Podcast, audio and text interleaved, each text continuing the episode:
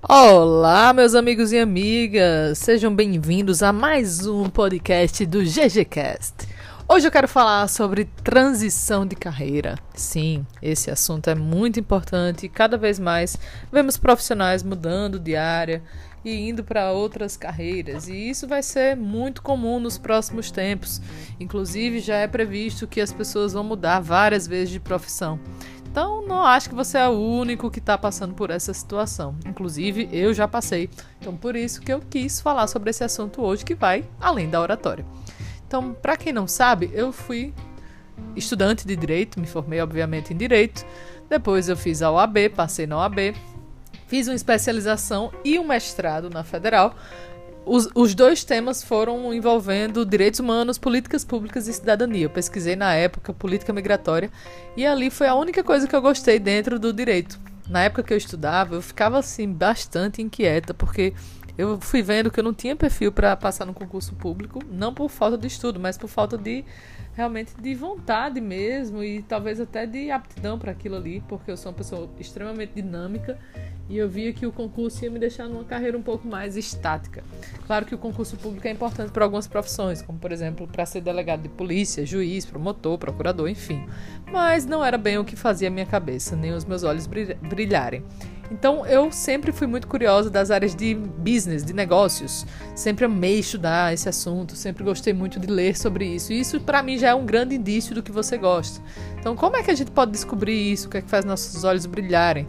Pensa nas coisas hoje que você faz que você nem vê o tempo passar.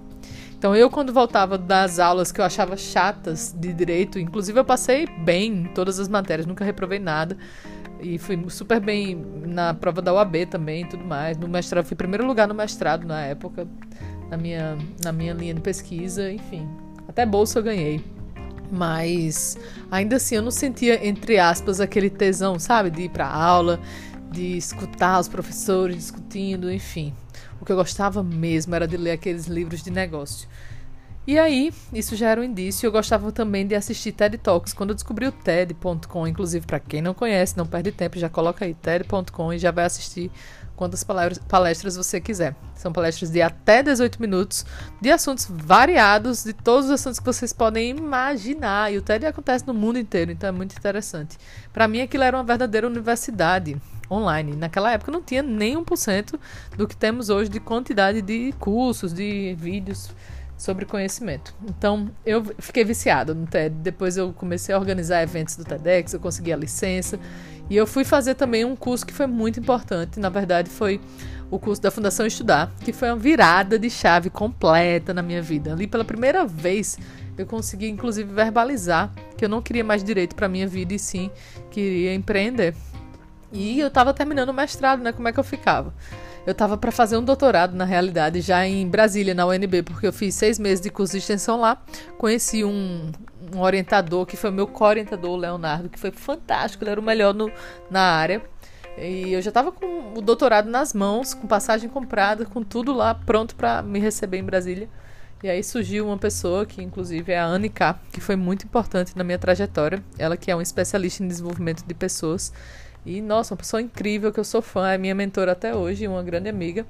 E eu comecei a ficar super em dúvida porque ela veio com uma proposta fantástica, assim, para eu trabalhar com ela. E era tudo que eu queria, tudo que ela desenvolvia, eu acreditava, eu já lia sobre aquilo. Então eu passei duas semanas sofrendo muito, porque fazer transição de carreira não é fácil, não é simples. E foi desconfortável pra caramba. Eu lembro que eu chorei muito nessa época, até que eu decidi seguir o meu coração. Deixei para trás a possibilidade do doutorado e fui empreender junto com a Anne. Então, na época, ela vendia cursos de coaching, ela oferecia isso. E ela estava trazendo a Arlene Davis, que era uma formadora internacional, uma coach super famosa. E eu encabecei junto com ela as vendas. Conseguimos lotar a turma, foi um sucesso completo. E aí eu continuei trabalhando com ela por muito tempo. No total foi, foram quase, entre idas e vindas, quase três anos, porque eu fui morar fora também durante esse processo. Mas Anne foi muito importante na minha vida porque ela foi o despertar para essa nova área, que era o desenvolvimento de pessoas, que é a área que eu amo e que eu estou nela até hoje. Então, paralelo a isso, eu organizava eventos TEDx e aí eu comecei a preparar as pessoas para falar em público, comecei a liderar também os meus voluntários, comecei a selecionar pessoas e em busca de patrocínio. Então, eram várias skills que estavam sendo desenvolvidas. Inclusive, eu já deixo essa dica aqui para você que quer fazer uma transição e não sabe por onde começar. Procure um caminho do voluntariado, porque vai te ajudar sem tanta pressão a você experimentar, descobrir suas aptidões e o que você não quer fazer de jeito nenhum. Por exemplo, eu descobri que eu não queria de jeito nenhum fazer conta. Eu não gosto da parte financeira, então tinha uma pessoa só para fazer isso e se alie com as melhores pessoas. Se, se junte a pessoas que você já sabe que estão na área que você admira e, e procure saber delas, faça muitas perguntas.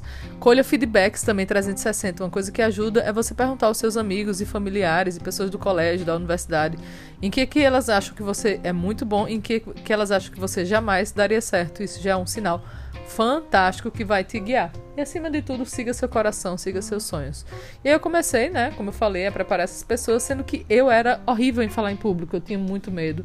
E eu tive que começar a fazer isso por causa do TEDx. E era uma contradição. Eu preparava as pessoas para falar e eu não estava tão preparada assim. Como assim, Georgia? É isso mesmo, eu assumo totalmente isso. Eu tremia muito, gente, vocês não têm ideia. Era muito suor, muita voz trêmula, muita falta de respiração apropriada. Até que eu descobri o teatro. Eu fui fazer teatro, fiz dois cursos de teatro que me ajudaram demais a melhorar a minha timidez e a desenvolver uma fala mais assertiva. E isso me fez começar a criar uma metodologia. E eu testei essa metodologia por várias e várias e várias, quase 100 vezes, com pessoas das mais diversas áreas, tudo de graça, até realmente deixar tudo redondinho e nascer então o Oratória Descomplicada, que inclusive foi sugestão do Tássio, um grande colega meu, Tássio Maia, que sugeriu. Ele falou, ele falou Nossa, Georgia, Desculpa.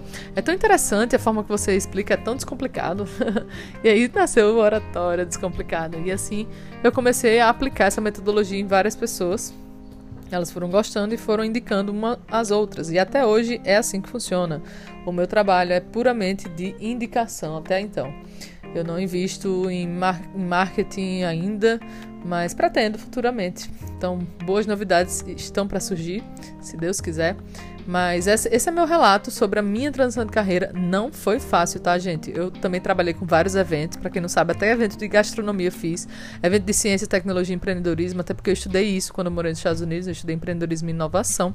Eu fiz muitos cursos, muitos, muitos, muitos cursos livres. Eu fui para muita palestra, assisti muita coisa. Muito curso online também. Muita TED Talk. Enfim, conversei com muita gente até finalmente tomar uma decisão que foi a decisão mais assertiva da minha vida. Eu estou muito feliz em seguir o meu coração e a minha missão. Mas não é todo mundo que vai trabalhar com o que ama. Às vezes a gente tem que amar o que faz, mas não fazer só o que ama. Então, muito cuidado com isso. Espero que vocês tenham gostado. Hoje, não desistam de seguir o sonho de vocês, por favor. E se eu puder ajudar em algo, contem comigo. Esse é mais um episódio do podcast da GGCast.